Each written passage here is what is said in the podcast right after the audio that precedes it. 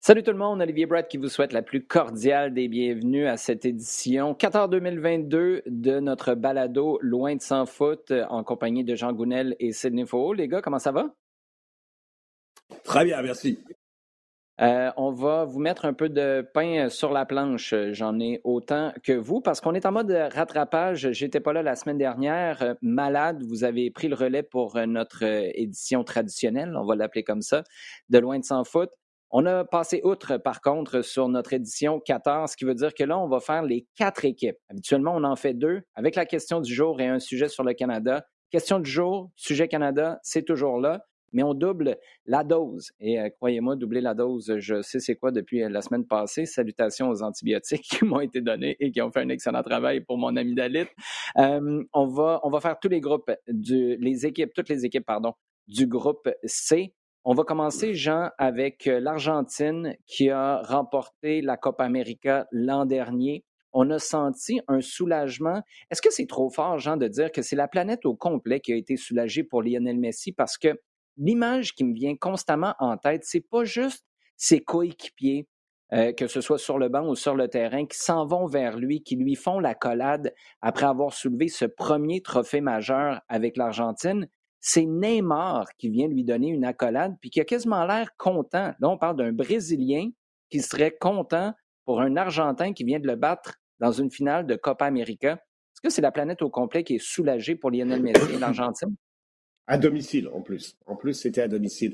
Euh, y a, domicile euh, je, non, je pense que je pense que t'as pas tort. Je pense qu'il y a eu vraiment une une prise de, peut-être pas de conscience, mais euh, oui, il y a eu un élan de sympathie autour de Messi et du fait de se rendre compte que cet élément qui manquait, et on, le savait, on en a déjà parlé, que, que ça lui manquait d'avoir de réussir quelque chose avec l'Argentine, s'était réalisé et que, et, je pense pour nous aussi, euh, là, entre nous en, discutant, on a réalisé que, ouais, il y avait quelque chose de possible avec cette équipe et qui pouvait même maintenant viser plus haut. Et qu'il y a un an, tu m'aurais demandé quelles sont les chances de l'Argentine, je t'aurais dit, mais je suis vraiment pas sûr. Autant là, je te dis, ouais, il y a, il rentre dans les, je les mettrai pas tout, tout premier rang des favoris, mais je les mettrai pas loin finalement maintenant parce que, euh, parce que j'ai été convaincu durant cette Copa América que le travail de Lionel Scaloni était mmh brillant, était vraiment brillant. Euh, ce qu'il a fait, c'était vraiment reposer la problématique qui avait, euh, pas une problématique autour de, bah oui, une problématique autour de Messi, euh, qui posait sur plusieurs points. Le premier, c'est que quand tu as une génération aussi brillante d'attaquants, et ça, je remonte à quasiment 2010 euh, avec Maradona à tête de la sélection. C'était Maradona, il avait ses idées, mmh. etc. S'il pouvait mettre 10 attaquants, il aurait mis 10 attaquants. Mais il y avait, pas vraiment de, concept de, jeu derrière. On, essaye d'aller vers l'avant et c'était, rafraîchissant d'une certaine façon, mais clairement pas euh, fait pour aller euh, pour, gagner une Coupe du Monde. Et c'est, euh, disons, d'une certaine façon, une Argentine un petit peu plus solide qu'on a vu euh, en 2014 et elle est allée en finale. Mais c'est vrai que pendant dix ans, quand tu as eu Messi, Higuaín, Agüero, etc., et tous les talents offensifs, c'était un casse-tête de savoir comment tous les rentrer ou comment les rentrer d'une certaine façon. Et ça s'est fait au, détriment de la stabilité de, l'équipe. Ce que Scaloni fait, c'est voir, bon, comment, à chaque niveau du jeu, on peut trouver une organisation qui, au bout du compte, va mettre Messi dans les meilleures dispositions possibles. Ça passe par une défense pas mal plus solide. D'abord, trouver mmh un gardien avec Martinez. Je pense qu'ils ont finalement trouvé un gardien. Je pense que euh, actuellement, ils sont en train de, de, trouver des titulaires. Ils ont trouvé le personnel, mais maintenant, c'est une question de titulaire en, en défense, quelque chose d'un peu plus euh, d'un peu plus euh, solide avec Romero, avec Pesella, euh, qui, qui, qui, me semble tenir la route. L'organisation au milieu de terrain, ça semble vraiment être fait pour entourer Messi et le mettre dans les meilleures dispositions possibles et pas lui demander de tout faire. Paredes, De Paul, Lo Celso. Messi, à ce moment-là, est libre. Il est vraiment libre d'apporter de, de, ce qu'il doit apporter devant, un attaquant de pointe, pas trois, généralement. Donc il y a, y a, un sens derrière, derrière tout ça qui, un, donne une, véritable cohésion d'équipe, et deux, qui met Messi dans les meilleures conditions parce que c'est ce que tu veux avoir, c'est Messi dans les 30, à 30 mètres, capable de bénéficier d'espace, capable de mettre euh, les accélérations qu'il veut, capable d'avoir le temps de lever la tête, regarder où il va donner ses ballons. Moi, c'est ce que j'ai vu à la Copa América. Et, euh, et je pense que c'est une équipe qui se bonifie depuis. L'Argentine va en être à sa 18e participation à la Coupe du Monde. Deux étoiles sur le maillot argentin. Euh, ça commence à dater, par contre, 1978 et 1986. Une équipe de l'Argentine qui va être dans un groupe avec l'Arabie saoudite, Sid, qui en est à sa sixième participation lors des huit dernières Coupes du Monde. Quand j'ai vu ça, je vais t'avouer très franchement, il y a certainement quelque chose de sportif, de culturel là-dedans. Je me suis dit, wow, OK, c'est vraiment des habitués, l'Arabie saoudite. En même temps, sortis de leur groupe seulement une fois, c'était en 1994, sachant que tu es dans un groupe avec l'Argentine, la Pologne et le Mexique. Est-ce que la job principale de l'Arabie saoudite, c'est d'être celui dans lequel tu t'accroches les pieds et qui décide qui finit troisième? Ce sera compliqué pour l'Arabie Saoudite forcément. Euh, on sait que ils ont euh, réussi une campagne en Russie euh, difficile. ils ont accroché mmh un point avec à, l'Égypte, mais depuis la Russie, trois différents sélectionneurs pour mmh. donner un petit peu mmh. un, état de, de, ce qu'il se passe. Par contre, une équipe qui sur le continent asiatique continue de, de, de, bien faire. Ils ont dominé un groupe avec le Japon et, et, l'Australie. Et c'est une équipe qui a la particularité d'avoir 100% de ces joueurs qui euh, sont euh, locales. Euh, donc, ce qui est bien pour ce qu'on peut appeler la cohésion d'équipe. Mmh Par contre, ce qui est un peu moins bien pour l'expérience sur la scène internationale. Donc, peut-être la raison pour laquelle on, ramène un Olivier Renard, un Hervé Renard, oh, oh. pardon. ah, ça, ça. aurait été tout un scoop. Hein donc, Hervé Renard, qu'on connaît très bien sur le continent africain et avec la, Zambie, euh, la, Côte d'Ivoire, le, Maroc, euh, qui a aussi été en, du côté de la, Ligue 1 donc qui est, le coach et qui d'ailleurs même qui, vient d'être reconduit jusqu'à 2027. Donc peut-être qu'on on va s'inscrire sur la durée avec Olivier Renard. On verra un peu euh, selon les résultats. Donc une équipe qui a le, a le problème de, sa compétition, puisque est plutôt une équipe de possession lorsqu'elle est sur le continent asiatique, mais sur la scène internationale, on va forcément mm. va chercher à bétonner et à, et à, à, jouer rapidement en, contre. Euh, et donc, euh, effectivement, le joueur a surveillé, c'est Salem d'Assari. Et euh, Dassari, peut-être le meilleur joueur euh, sur le continent asiatique depuis deux ans. Donc, c'est un, un, joueur très intéressant, ailier gauche, ailier gauche dans, dans, le cadre de 3-1 d'Hervé de, Renard.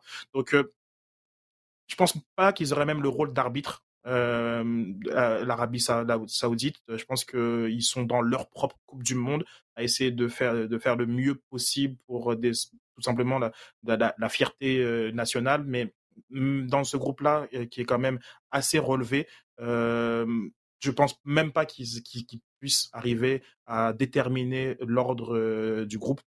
Mais pourquoi pas nous surprendre comme l'avait fait Alo Warren en 1994 en dribblant euh, toute une défense et marquant un but euh, extraordinaire, vraiment des frissons à, y penser. Donc euh, voilà, c'est ce qu'on leur souhaite hein, à, à l'Arabie Saoudite.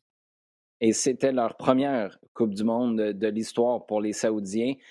quelle manière de marquer le coup? si on était capable de vivre ne serait-ce qu'un moment comme ça pour les Canadiens, là, je ne parle pas de connaître les échecs, de sortir. Évidemment, l'objectif, c'est sortir de la phase de groupe, mais un moment d'anthologie comme ça, euh, ça, ferait, du bien. Je pense que ce serait euh, reçu à bras ouverts du côté du Canada. La Pologne, maintenant, Jean, euh, en est à sa neuvième participation. Robert Lewandowski est celui qui va attirer toute l'attention. En même temps, derrière, tu as besoin d'avoir une machine suffisamment bien rodée et performante pour nourrir Lewandowski, qui est un gars qui va toujours être capable de faire le travail dans la surface de réparation si on lui donne des ballons de qualité. Quoique, il a joué trois matchs en Coupe du Monde jusqu'ici, ça doit être la seule compétition, puis j'inclus quand Lewandowski était U6, U8, puis des tournois où il a joué cinq minutes seulement euh, en Pologne.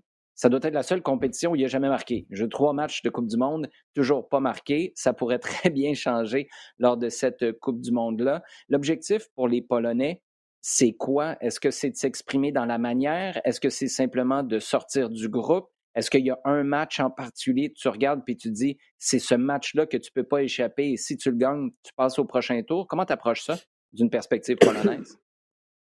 Je crois que euh, avant tout, ça va être de sortir du groupe.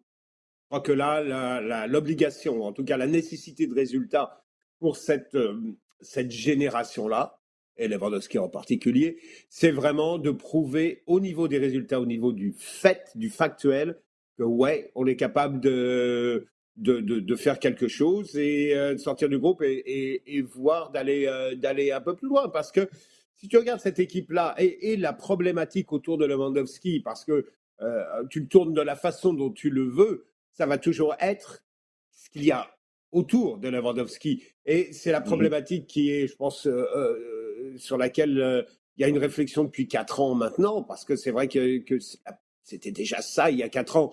Et ça ne s'était pas, le, problème n'avait pas été résolu du tout, tu viens de le souligner. Donc, euh, la réflexion a, évolué. Lewandowski a évolué et je pense que depuis quatre ans, il est devenu un joueur beaucoup plus complet, beaucoup plus dominant, beaucoup plus, encore plus incontournable. Euh, maintenant, il faut trouver l'environnement. Euh, on disait la même chose sur Messi, l'environnement autour de Messi. Je pense que mhm. c'est un peu la même chose. Alors, il y a déjà un système de jeu qui est en train de changer un petit peu avec un passage de, de, euh, défense à trois maintenant et, un jeu qui se veut un peu plus un peu plus ouvert un peu plus un peu plus large avec avec des, des ailiers qui cherchent vraiment à, à, pénétrer et, à, et aller chercher Lewandowski parce que très très souvent le service n'arrivait pas dans la surface du tout. Là, on cherche un petit peu à amener le ballon un peu plus loin. Il y a, il y a du beau monde autour, hein, euh, Zielinski, euh, Piatek, Milik. Il y a même eu, alors je ne sais pas s'il va faire, euh, s'il va faire la liste, parce qu'au moment où on se parle, on n'a pas encore la liste officielle. Il y a Buxa qui, a été appelé et qui a fait quelques passages en mhm. sélection qu'on a vu donc avec la Nouvelle-Angleterre pendant pendant un bout.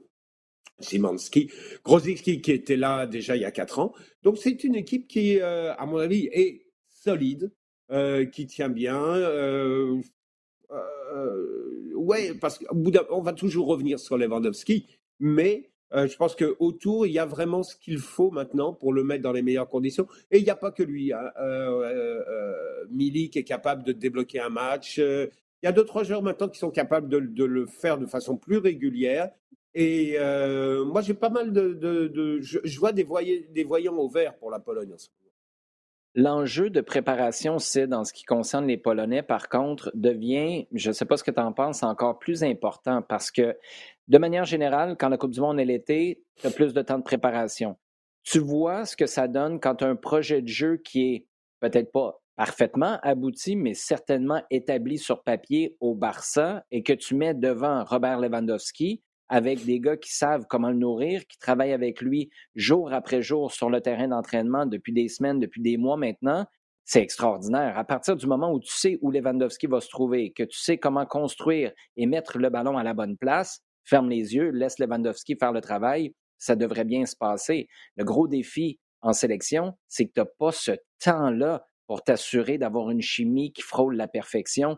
Et c'est peut-être là où ça va jouer pour savoir est-ce que tu es capable de passer au prochain tour ou non en exploitant au maximum Lewandowski?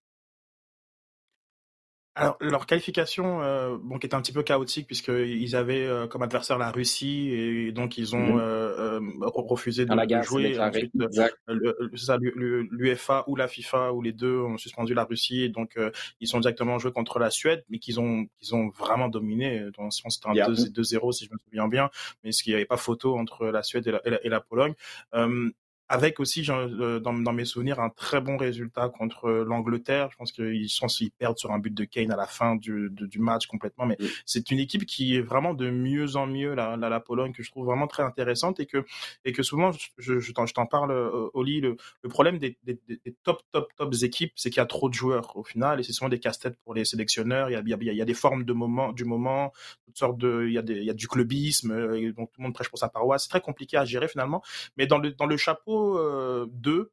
Euh, peut-être que la Pologne est entre le 2 et le 3, mais c'est plutôt stable dans, dans, dans, dans l'effectif. Donc, du temps, personne n'en a, effectivement, au niveau international. Mais lorsque tu as moins de roulement d'effectifs, tu t'achètes du temps puisque tu as des plus de certitudes et que les, les, les, joueurs sont, sont souvent les mêmes. Et, et, quand tu es dans cette, ce, ce, niveau de jeu, quand même, comme celui de la, la, Pologne, c'est très intéressant. Quand tu as des problèmes d'effectifs, mais que quand on parlait de l'Arabie Saoudite, tu n'as pas le choix de prendre ces joueurs-là. Ça, c'est plus, plus embêtant. Donc la Pologne est quand même dans une nette progression. S'ils ont, pas, ils ont eu un euro qui, qui avait des, des, des flashs euh, plutôt, plutôt, plutôt, euh, prometteurs, mais je pense que vraiment que euh, là, ce groupe-là, il regarde, l'Argentine est au-dessus, le Mexique, ce Mexique-là est très prenable pour la Pologne, et je mmh vois ça comme, comme un échec si la Pologne ne sort pas de, de, de, ce groupe.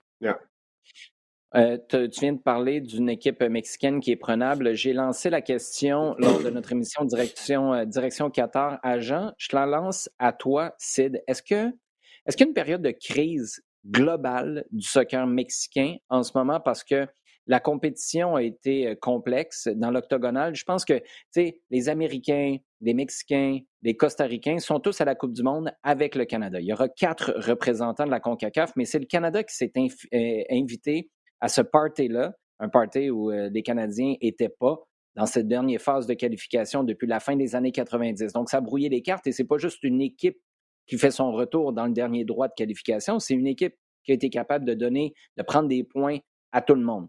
À ça, tu ajoutes le fait que, en plus de ne pas dominer l'octogonal, tu as perdu la Ligue des champions CONCACAF pour la première fois de l'histoire moderne de la compétition. C'est les Sounders qui l'ont gagné au début de l'année. Tu as perdu la Campeones Cup.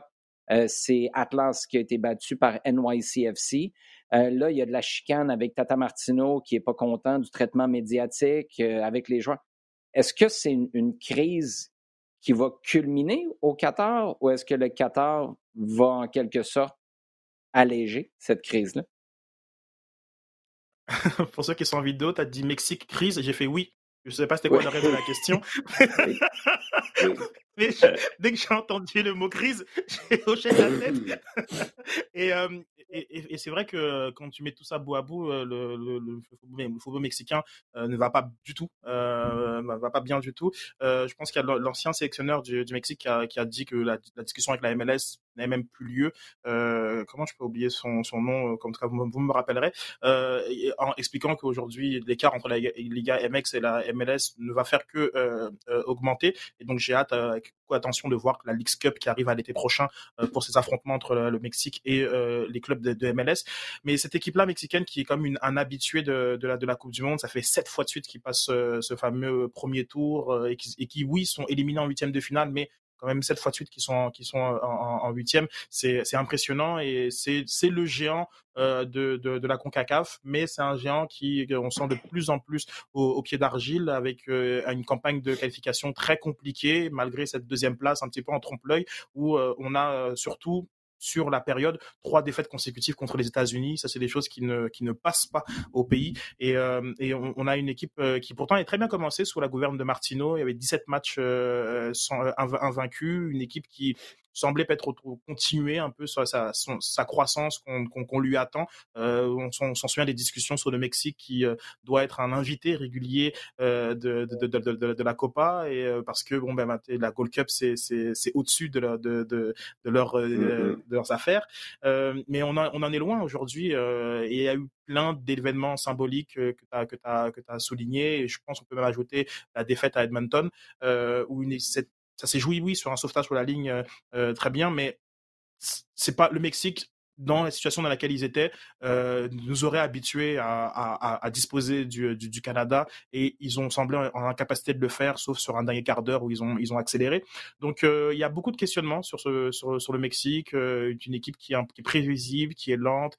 Euh, c'est un 4-3-3 où, où Jiménez pourtant dans les dans des conditions qui seraient qui seraient les siennes euh, ne s'exprime pas plus que ça. On a toujours cette question du retour ou pas de de, de Chicharito euh, euh peu de joueurs ont, émergé que ce soit Corona Lozano il y a rien de, de très flamboyant dans un dans un Mexique qui qui on a l'impression qu'il a un peu raté le coche à un moment, euh, qui aurait pu vraiment mmh. s'inscrire comme une, mmh. Mmh. une, une, vraie euh, équipe chapeau 2, là, pour continuer dans ces, dans, dans ces, ces expressions-là, euh, et qui est en train de décliner oui, aux États-Unis, c'est pas, c'est pas, c'est pas au beau fixe, mais le Canada euh, est, en train de, leur passer devant euh, dans l'angle mort et tu as l'impression que ça peut continuer juste aller en s'avançant euh, tellement on a on a on, travaille mieux et qu'on comprend que les joueurs ont besoin d'aller s'exprimer en Europe et on travaille fort pour que ce soit le cas et qu'on a des finalement des règles et des fonctionnements qui, qui permettent une progression du, du, du football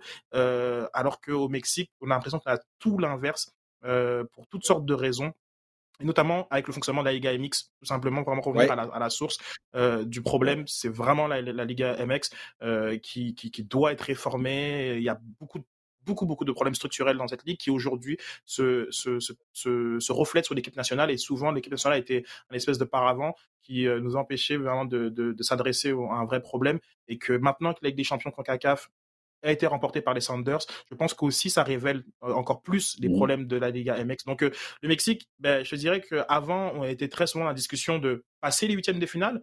Euh, il y a un terme au, Mexique, c'est vraiment très culturel, hein, d'aller chercher le cinquième match. Donc tout, genre vraiment, ça fait, on cherche le cinquième match à la Coupe du Monde. Je dirais qu'aujourd'hui, on serait très content d'arriver au quatrième match du côté mexicain. Donc, c'est pour te dire à quel point ça, ça, ça, ça, ça a shifté. Puis on oublie aussi que le Mexique et hôte de la prochaine Coupe du Monde 2026. Aussi, on est dans des grands changements euh, culturels, organisationnels, l'ambition, et qu'on doit se préparer à l'échéance de 2026, tout comme le Canada et les États-Unis, dont on parle, mais on prend ça pour acquis, pas de problème, mais le Mexique aussi. Et aujourd'hui, le Mexique n'est pas euh, prêt pour ça, Coupe du Monde. Et euh, pour apporter la précision à ce que, au point que tu soulevais tout à l'heure, c'est Miguel Herrera, l'ancien sélectionneur, qui a dit que la MLS est à des années-lumière euh, devant la Liga MX en ce moment. C'est, euh, quand même tout un commentaire de sa part. Euh, pour conclure là-dessus, Sid disait tout à l'heure, Jean, qu'on a raté le coche. Pourtant, sur papier, quand tu as Tata Martino, qui est estimé sur toute la planète, tu te dis, ben, il y a peut-être la personne là qui est capable de fédérer le tout. Et pour ça semble plus être un environnement de zizanie qu'autre chose? Oui, il y a deux choses. Il y a l'environnement, effectivement, parce que euh, c'est pas nouveau, ça va, ça vit. ça tourne autour de tous les sélectionneurs euh, au Mexique. Euh, et je dirais encore plus lorsqu'ils ne sont pas nationaux. Mais il y a des mmh conflits, pas des conflits d'intérêt au sens auquel on l'entend, mais tout le monde veut mettre la, main et, et s'impliquer dans la sélection et il y a des influences diverses et des avis et des opinions et des, volontés de rentrer dans la vie de la sélection qui sont extraordinairement perturbants et auxquels euh, Martino n'était certainement pas préparé ni habitué.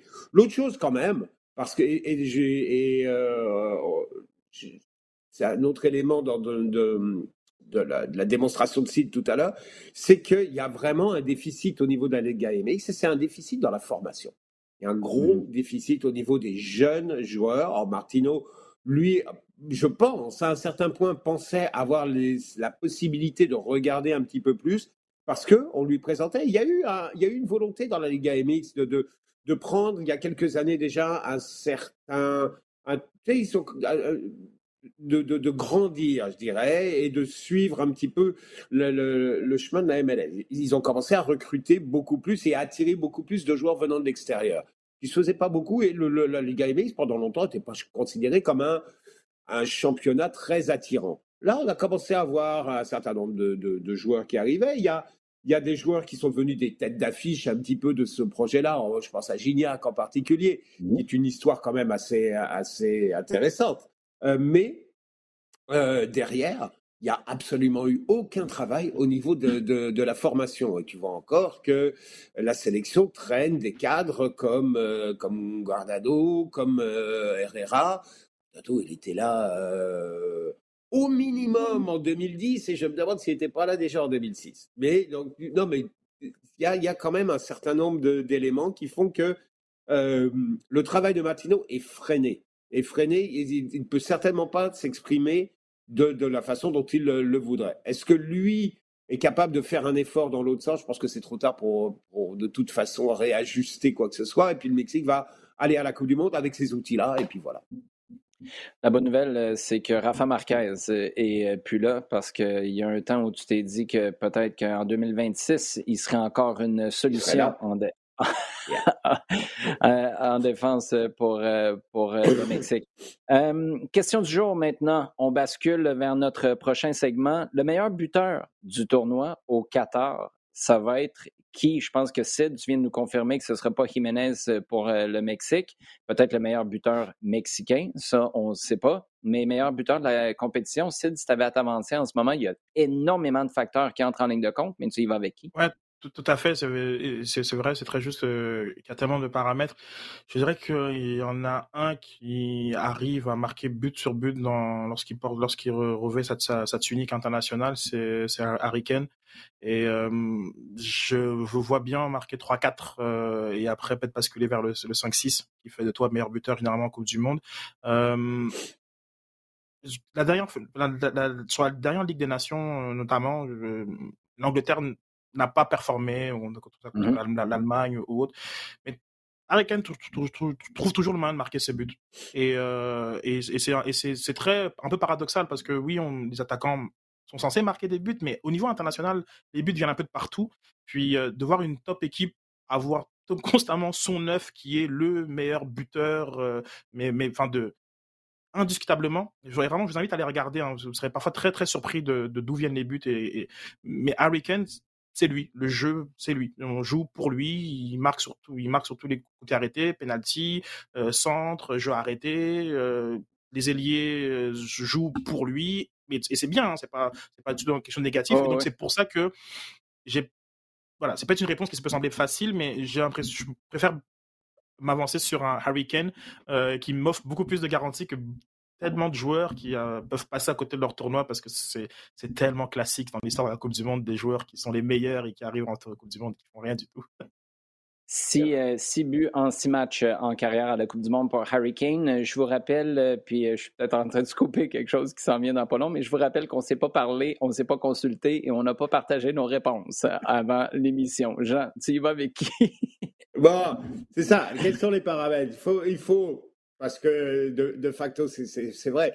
Il faut un joueur capable de claquer au premier tour.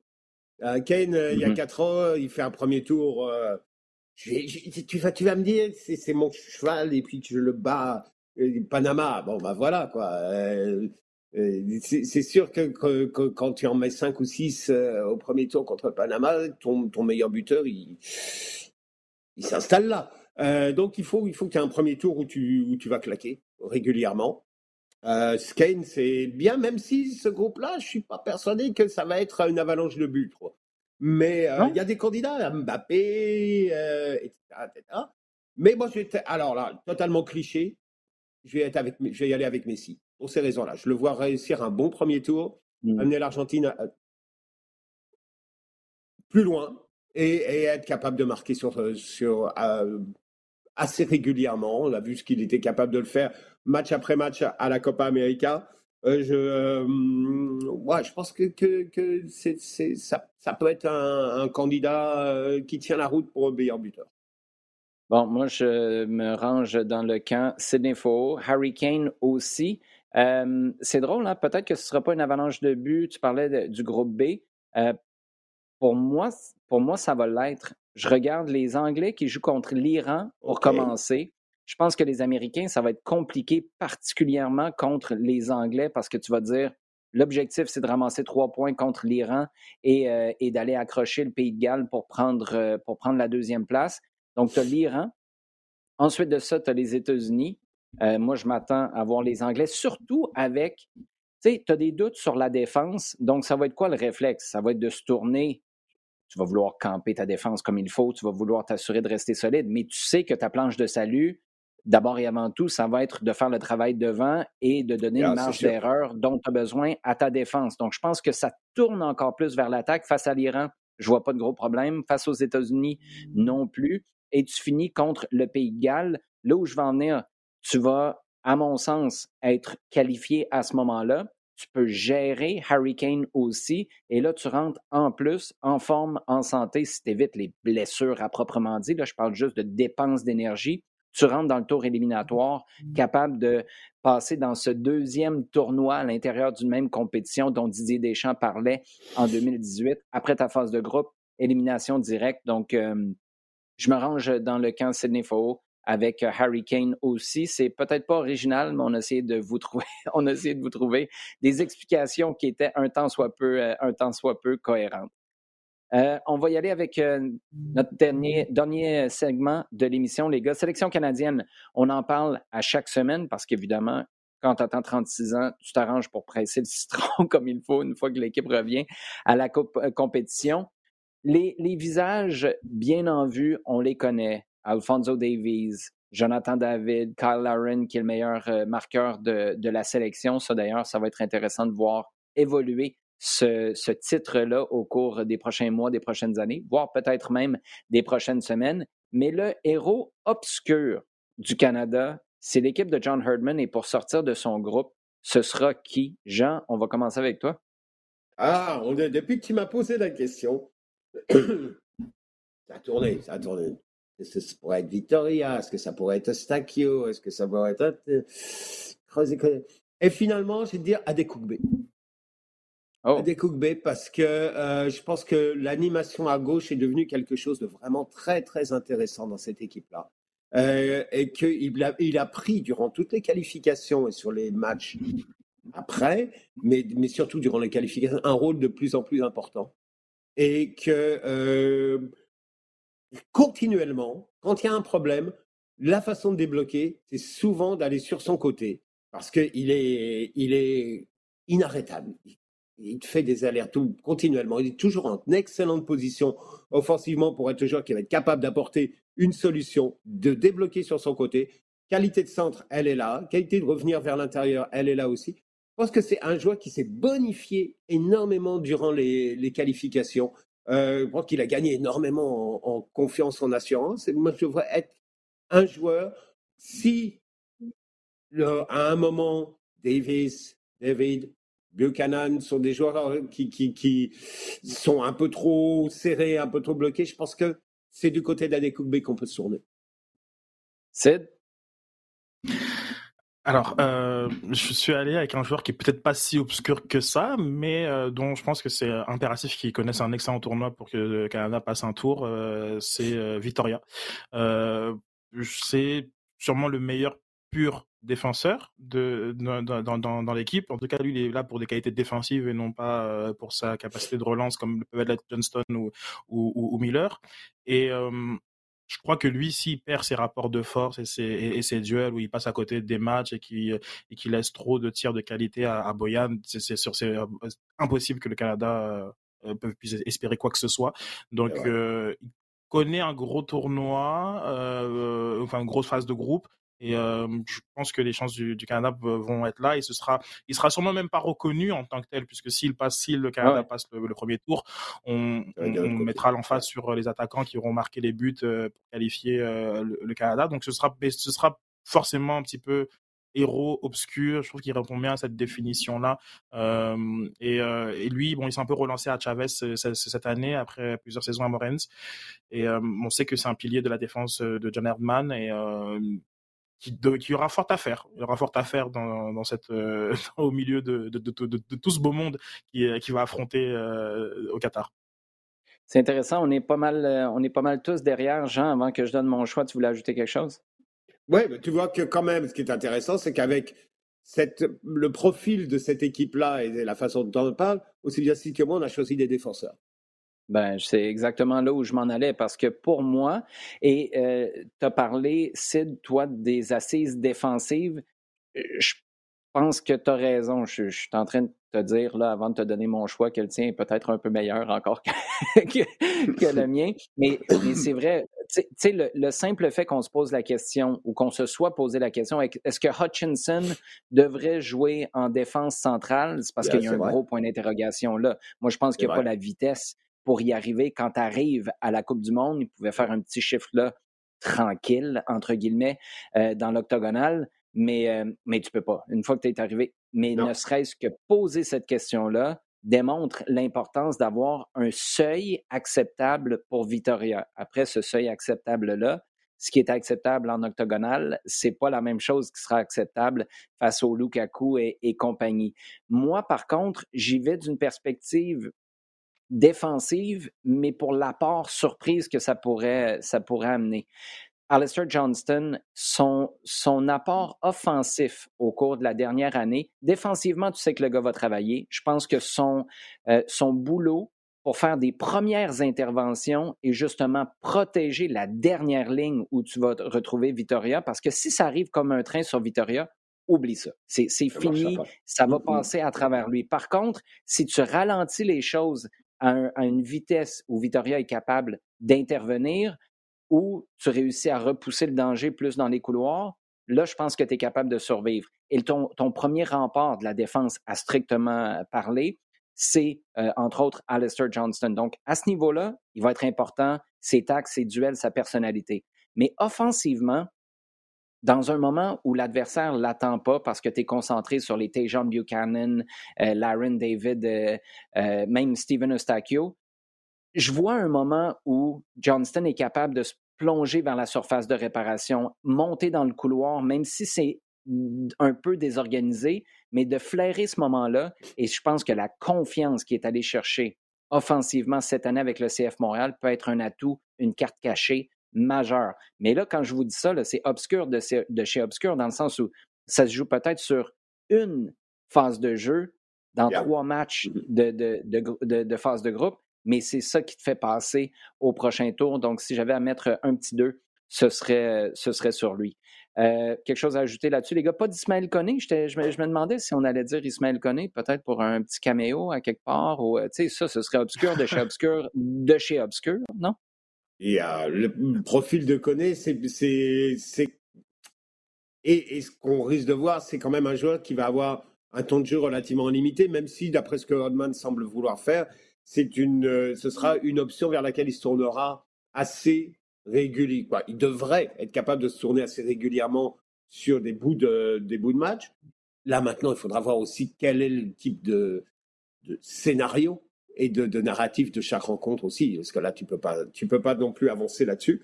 Euh, donc, je m'avancerais moins. C'était un risque sur lequel j'étais pas totalement persuadé de vouloir le prendre le narratif de la rencontre, de toute façon, c'est tout le temps John Herdman qui le, qui le contrôle, celui-là.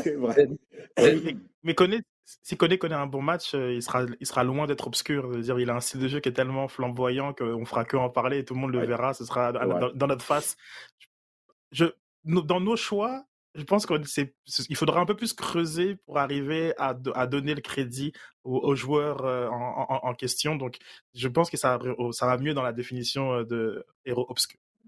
Ouais, t'as raison. Puis pendant ce temps-là, il y a Norwich euh, ou euh, Sheffield qui vont se dire bon, on est passé à côté, puis peut-être qu'on va essayer de, de se reprendre au mois de janvier. Les gars, ça a été un grand plaisir euh, de jaser avec vous. On se ah, retrouve la semaine prochaine pour notre double dose de Loin de sans foot, le Loin de sans foot traditionnel, comme c'est le cas depuis plusieurs années maintenant, et surtout celui-ci, l'édition 14 2022 qu'on va vous présenter jusqu'à la compétition.